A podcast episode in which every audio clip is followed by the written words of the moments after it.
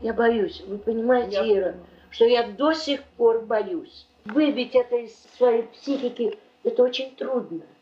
Я поняла, тогда меня убедили в том, что я виновата. Я ничего не сделала такого, за что меня можно было осудить. Но до сих пор я не могу себе представить, что я не виновата. Нет, в чем-то я виновата.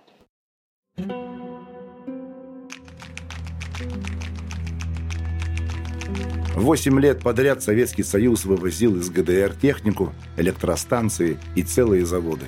Это были репарации. Проигравшее государство платило победителям. Но о деньгах для гражданских речи не шло. В Советском Союзе даже к бывшим пленным относились предвзято. После приказа «ни шагу назад» стыдно было попасть к немцам живым. Что уж говорить о тех, кто попал в Германию не с поля боя, а из родной деревни. Остов не считали жертвами войны. Их считали почти предателями. Многих из Германии прямиком отправляли в советские лагеря. Кого-то восстанавливать разрушенные войной заводы и шахты. Но и после этого бывших астарбайтеров годами таскали в НКВД и милицию. Нередко не брали на работу, не принимали в университет. Знак ОСТ оказался позорным клеймом на всю жизнь. В начале нулевых в Германии был создан фонд «Память, ответственность, будущее».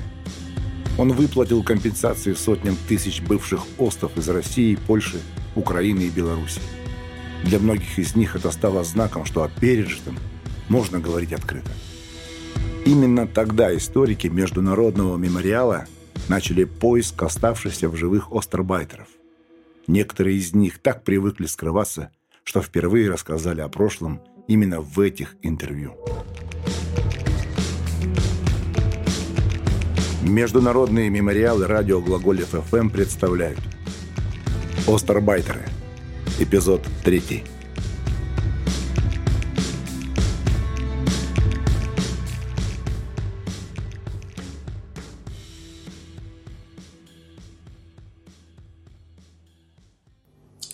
И потом мы, наконец, увидели своих. Это было тоже потрясение, потому что мы знали красноармейцев в одной форме, а тут мы увидели офицеров, такие погоны у них были, и такие эти важные были, э, какие-то несердечные. Я еще, мы же не понимали, что они нам не рады, что мы считаемся как предателями.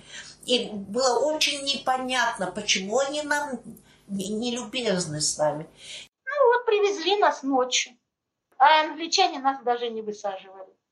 С машины в машину через мост и на, на той стороне реки высадили нас. А утром уже за нами подъехали ленинградские. Стали нас обзывать. Чего только нам не говорили. И чего же говорили? Ну, что мы немецкие проститутки, там все. А я говорю, как же вы можете нас так обзывать? Мы, говорю, здесь и немцев не видели. Только, говорю, старые, он, говорю, да, эти. И детей даже не видно было. Да женщины. Какие ж мы проститутки? А вы что же, говорю, нас сдали, говорю, если вы такие умные? Зачем же вы, говорю, сдали города? А? Американцы нас привезли э, в город Хемниц. По дороге нам американцы стали говорить, куда вы едете, идиотки? Вас за- запроторят в Сибирь. А я говорю, как это нас посадят? Всех же не посадят, я говорю. Что значит посадят? Зачем нас посадят? Я говорю. Едем домой. Да, девочки, вас посадят, говорит, и в Сибирь отправят. Давайте мы вас сейчас повернем и отвезем назад. Вы по-английски разговариваете, вы выйдете замуж. Значит, они нас провезли в Хемниц. Боже, что творилось в Хемнице. Наших людей провозили, сбрасывали, мужчин тут же забирали, а тут же под конвоем уводили. Женщины криком кричали, потому что некоторые уже сошлись с этими хлопцами, уже детей родили. Забирали на проверку мужиков и отправляли, говорят, и на Донбасс, и в Сибирь, и, м- Очень много и в армию, раз. кого И в армию, армию. а кого садили, кому давали 10 лет. В общем, с мужиками расправлялись очень жестоко. Остов часто размещали в бывших немецких тюрьмах и лагерях. Там не нужно было строить новые бараки и комнаты для допросов. После фильтрации кого-то отпускали домой, кого-то отправляли в тюрьму или на принудительные работы в Советском Союзе. Многих мужчин прямо из лагеря отправляли служить в армию. И домой они возвращались лишь три года спустя. Вот здесь был допрос. НКВД допрашивали? Да. Молодой, красивый парень. Рассказывала, что было. И только вот он так стукнет кулаком по столу и говорит, врешь. То, что я вам рассказывал, то я ему рассказывал. Врешь. І почалось ночі, от это КГБ. ті. Бо чи не в армії? Говорю, Годман не подлежав. Бо чому не евакуювався? Говорю, на окопи забрала ж у Чернігівську область. Теперь здесь задают вопрос. Почему я в партизаны не ушел? А когда я, какие тут партизаны были? Партизаны, может быть, были уже перед 43-м году. А я в 43-м году в концлагере был. Почому не застрелився, щоб у плен не здаватися? Чим же я коли застрелюсь, як на троїх одна винтовка була? В, какой, э, э, в каких э, э, войсках РА служил? Я в концлагере, а он спрашивает, в каких э, войсках РА служил? Почему не повісився, щоб у пляни? Кожному чоловіку жити хочеться. Смотриш, уже до нас у барак не вернувся. Уже поїхав туди. З огня дав полем'я. В Сталінські гулаги попав. Возвращаться на родину захотели не все. Кто-то боялся обвинений в пособничестве врагу, кто-то хорошо помнил голод и репрессии. А некоторые успели обзавестись в лагере семьями и понимали, что в Советский Союз супругу иностранцу лучше не ехать. Они еще не знали, что репатриация будет принудительной. Вдруг дверь палаты открывается и входит. Я посмотрела, и у меня челюсть отвисла. И он на меня посмотрел и забыл, зачем он пришел. А Жано тут весь, значит, рассиялся и говорит, познакомьтесь, это мой друг, его зовут Клод Стрет, это моя коллега, ее зовут так-то и так-то. Все, больше Жано меня больше не интересовал, мы разговаривали только с Клодом. И с той поры начались записочки. Я стала убегать из лагеря, потом мы оба стали убегать в лесок. 44 год уже все разбито было, немцы уже испугались всего, а бомбежки каждый день. Ну, а потом в 45 году, значит, русские, когда уже совсем подошли, когда уже въехали в наш, на танки в наши двери все переломали, беги куда хочешь. Ну, Мы с клонами побежали. Мы пешком шли до Магдебурга. Там уже было налажено железнодорожное сообщение с Европой. И вот этим поездом мы с клонами уехали. В Париже приехали мы на северный вокзал Гардино. Ну, Клод француз, он тут же получает направление на жилплощадь, тут же получает деньги, карточки на еду, там же все по карточкам еще было. Я-то никто, я же не француженка, тем не менее, карточки мне выдали тут же. Вот так нас встречала Франция. Почему они вам выдали карточки? В качестве кого? Вы его жена? Жена. Мы пошли к бургомистру и сказали, зарегистрируй. Уже лагерей не было и лагерфюрера не было. То есть вы официальная жена? Да, И как ваша фамилия стала? Стрет, Страт? да, Стрет. А кто вообще Клод по профессии? Кто его- Скрипач. Приехали, а я уже, так сказать, сына жду. Пригласили нас, все, познакомились со всеми. Семья приняла или нет? Как вам сказать, это, это не русская семья. То есть э, меня приглашали по праздникам, но не более. Но они были приветливы. Бесспорно. Но я считаю, это чистая интеллигентность. А когда родился Миша? 5 ноября 45 года. Облава была после того, как Сталин поставил ультиматум Деголю вернуть всех русских. Много ведь бежали. Бежали не от, не от России, а бежали от Сталина, от коммунистов бежали. И многие женщины с французами бежали. Я в это время жила на даче. Мишке было полгода или около этого. И вот все спокойно. И вдруг, значит, внизу я слышу, подъехала машина. Я выглянула, Виллис, и вижу советскую форму.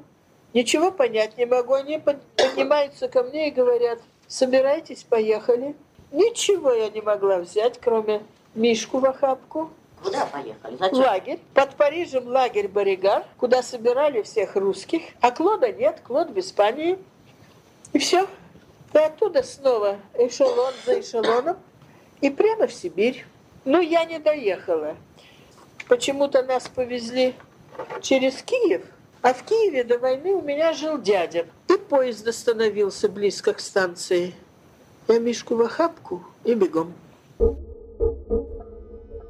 Их города были разрушены, документы уничтожены. У многих не осталось даже семей. Всю жизнь нужно было строить заново. Вернувшись на родину, осты часто не могли устроиться на работу или даже получить прописку. Наконец мы приехали. Когда мы пересекли границу, остановился наш поезд. Люди выскакивали, ложились на землю, целовали свою родную землю, плакали. Стоял такой крик, что наконец они на родной земле. И я очень хорошо помню, я же уже увидела Европу, я же уже увидела другие дома и так далее. И вдруг я увидела колодец с этим журавлем. И, так защемило сердце. И это уже были белорусские хаты. Это уже было совсем не та Германия, которую мы видели. Это уже было совсем все другое. Ну, приехал я в Новоузенск, а старшая сестра в 14-м совхозе 30 километров от станции была. Ну, я говорю, Валя, я пойду к Татьяне. Она говорит, далеко, говорит, все. Я говорю, нет, я пойду. Иду пешком, иду, иду, иду, иду. Прихожу и спрашиваю там, говорю, скажите, пожалуйста, Мор- Морозова Татьяна, говорит, в вашем совхозе есть? Нет, у нас такой нет. У нас, говорит, есть, но она, говорит, Позднякова Татьяна. А может, она, говорит, замуж выходила. А вы кто такая? Я говорю, да я ее сестра. Да, они пошли. Танюш, твоя, говорит, сестра пришла, а ей все говорили, что немцы меня повесили. И, говорит, вот бывало на тракторе, говорит, еду, и все как-то виселица, ты висишь, наверное, виселица. Говорит, твоя сестра пришла. Она говорит, как? Какая, говорит, ну, которая в Германии, говорит, у вас пропадала, говорит, вот она пришла. До русской границы э, ехали мы в разбитых, правда, ну, пассажирских вагонах. А здесь уже, в Румынии, нас, по-моему, перегрузили уже в Товарняк. И югом Украины мы уже доехали до Гомеля. С Гомеля добрались домой. Оказалось, что наш двор цел остался. И вообще поселок цел остался, не, не сгорел. Отец наш, наш не вернулся, по- погиб без, без вести. Была такая формулировка. Вот. И вот в семье остались мы только с матерью. Ну и началась уже послевоенная жизнь. И приехал домой 19 февраля 47 года. Во сколько. Дом сожгли немцы наш. Коровы забрали. Живут в землянке. Вот так. Папа четыре раза ранен был. Где-то под Кенигсбергом был он. А потом же это нас там тоже НКВД допрашивало. Еще в лагере. Уже ж дома тоже в прокуратуру надо было идти. Там тоже допрашивали. О, и на работу не устроишься, как предатели Родины. А учиться уже поздно. Вот так остались не ученые и неграмотные. Только трудились. Ну, встреча с родителями, с родными, конечно, это было и радостно, и печально. Первые полтора месяца мне да- дали такую возможность, было такое, такое распоряжение о том, что после демобилизации, не помню, полтора или два месяца можно было нигде не работать. Потом начал устраиваться на работу. На работу. Устроиться было сложно. Особенности тем, кто был в Германии. Потому что тогда, конечно, отношение было со стороны администрации Харькова и руководящих органов. По-видимому, у них была какая-то определенная инструкция брать людей на работу только на низкооплачиваемую и неответственную. Но мне повезло, тут соседка, в это, проживающая в этом доме, она меня устроила на завод, сделали меня бригадиром. В бригаде в основном работали немецкие пленные. Они фактически строили новый завод на месте разрушенного. Бывшие ОСТы еще долго оставались под надзором спецслужб. Некоторых даже годы спустя могли внезапно вызвать на допрос. А вам никто не попрекал, что вы в Германии жили? Понимаете, полгода таскали. Куда были? Здесь уже, в Сталинграде. Здесь. И как они с вами разговаривали? Ну, по-хорошему-то и по-плохому разговаривали. Я уже последний раз ночью, ночью вызвали ночью. А я там повернусь. Так а что вы мне хотите? Видите, мне новый на руках. Снимаю, показываю. Вот. Где я брюка? Вот так. И заплакал. И после этого вас уже не трогали? А вы еще когда-нибудь потом встречали людей за Освенцима, чтобы с номерами были? Тут в Волгограде есть? Один, два, они умерли. Но я хочу сказать, что вот в этих даже страшных э, Лубянке вдруг однажды старенький этот конвоир, который mm. меня вел, mm-hmm. вдруг так участливо сказал, не плачьте, девушка, сейчас такое время, вы не одна. То есть даже среди этих всех проверенных это вот встретился мне один человечек. человек, который вдруг мне дал силы угу. держаться. Вот именно силы держаться, потому что где-то я все-таки не подписала, что я с ними согласилась. Все-таки этого не подписала. Добровольно я подумаю, черт с ними. Единственное, зачем я очень внимательно следила, чтобы никого не назвать. Ну, вы в анкетах писали все, как оно было всегда. А вы рассказывали кому-нибудь, просто вот просто рассказывали ли вы кому-то? Нет, чтобы... нет, вот никому, это... но все равно, Ира, все знают. Хоть никому не рассказывал, а все равно тебя как-то старается, значит, это самое, а, ну, подальше от тебя немножко. А, а вдруг до меня, значит, завтра посадят, так? А он со мной, понимаешь, это самое. То есть вы как-то это чувствовали? Да, безусловно. Безусловно. У директора были принципы. Он нас всех ругал.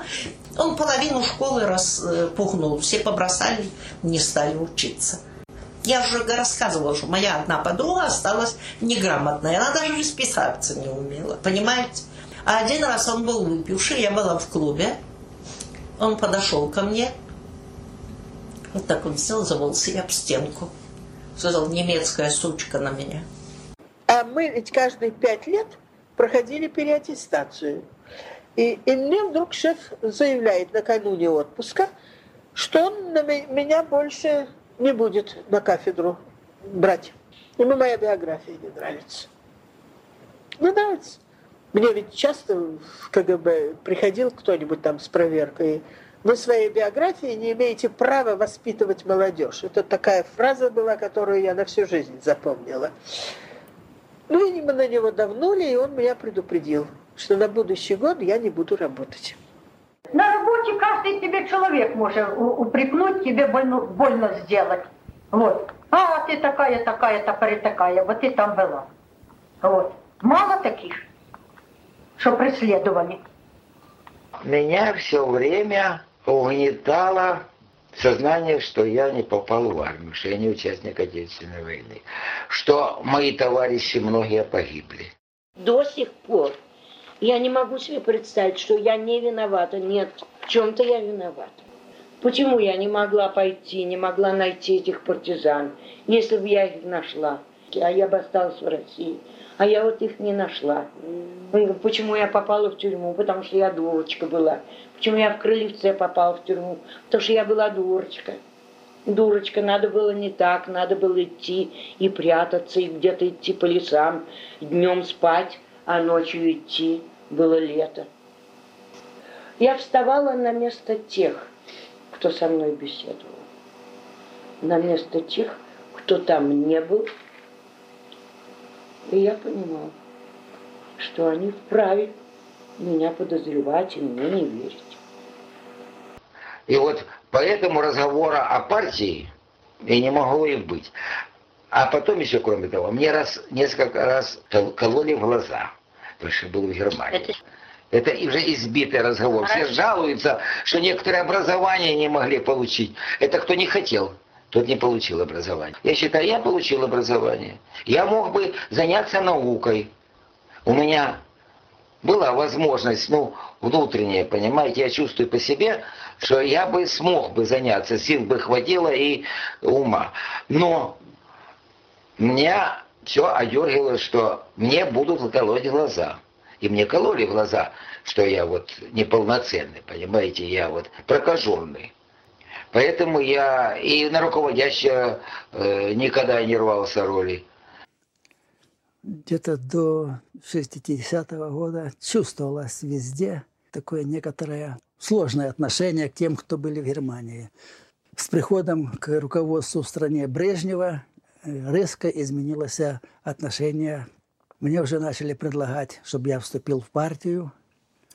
Ну, а я все время опасался и говорил, что думаю, если я начну вступать в партию, и меня не примут, потому что я был в Германии, у меня на всю жизнь отложится в душе горький осадок. Ну, я не, я не вступил в партию. А когда я приехала к бабушке, четко мне показывает открытка. Клод вернулся в Париж и узнал все, и ужасную открытку написал. Умоляю, сообщите, где Антонина и Мишель покинули Кителя Пари, покинули Париж, я ничего не знаю, я... И, и я, а это, тогда же времена такие. Молчи, говорю, молчи. Когда Мише исполнилось 15 лет, он до 15 лет даже не знал, кто его отец. Выдали метрику Михаилу, что он родился в Свердловске – и что его фамилия Сердюков, а отца у него прочерк, мать-одиночка. И я 15 лет числилась матерью-одиночкой. В 60 году, после хрущевской оттепели, я была в Москве в командировке. И вот я иду по улице и вижу написано «Междугородный международный телефон». Думаю, а почему бы мне не зайти, не позвонить Клоду? Зашла в этот телефонный, дала номер телефона, и мне тут же соединили с Парижем, с квартиры, и Клод взял трубку. Ревела я, ничего не могла сказать, и он там ревел. Вот, ревели, ревели, и потом я сказала, я тебя напишу, я говорить не могу. Ну, приехала домой, раз уж он жив-здоров, раз уж все услышал, э, я Мише Тогда впервые Миша сказала, вот твой отец, вот твои документы, вот ты кто. Как вы считаете, ваша жизнь сложилась счастливо, удачно? Да. И не, не считая плена, я не жалею. Плен тоже дал очень многое. Он тоже изменил в моем характере очень многое. Я была очень избалованной, э, капризной. Ну, я не знаю, какая бы я была, если бы не было войны. Меня это в корне изменило. И, конечно, сострадание к людям еще большее. Эм, вот это лагерь. И оттуда я вышла, вышла более мягкой, в смысле, по отношению к людям. Ну, другой, в общем. Любви к людям. Я никогда, у меня, я, у меня такого и раньше не было, чтобы я сказала, я ненавижу. Я вообще не люблю это слово. Сергей Родионович, я вообще сегодня рассчитываю на то, что я поеду вот к этому вашему знакомому, который э, Солодовников. Передам от вас привет, расскажу, что я у вас сегодня была, и что я вы мне даже... так все подробно вот. рассказали. А что вы хотите ему сказать? Я бы хотел даже через этот магнитофончик сказать. Давайте. Давайте говорить. Можно? Да. Дорогой друг Кузьма Захарович, Извини, что я не могу приехать, но я к вам направляю сотрудника мемориала. Он вам все расскажет обо мне, ну и вы постарайтесь уделить ему большое внимание. Сколько можете отвести? Но вы не сказали, что это вы. Вы скажите, что это вы говорите. Вот. С вами говорит Иванов Сергей Родионович, бывший узник Гузина. Помнишь?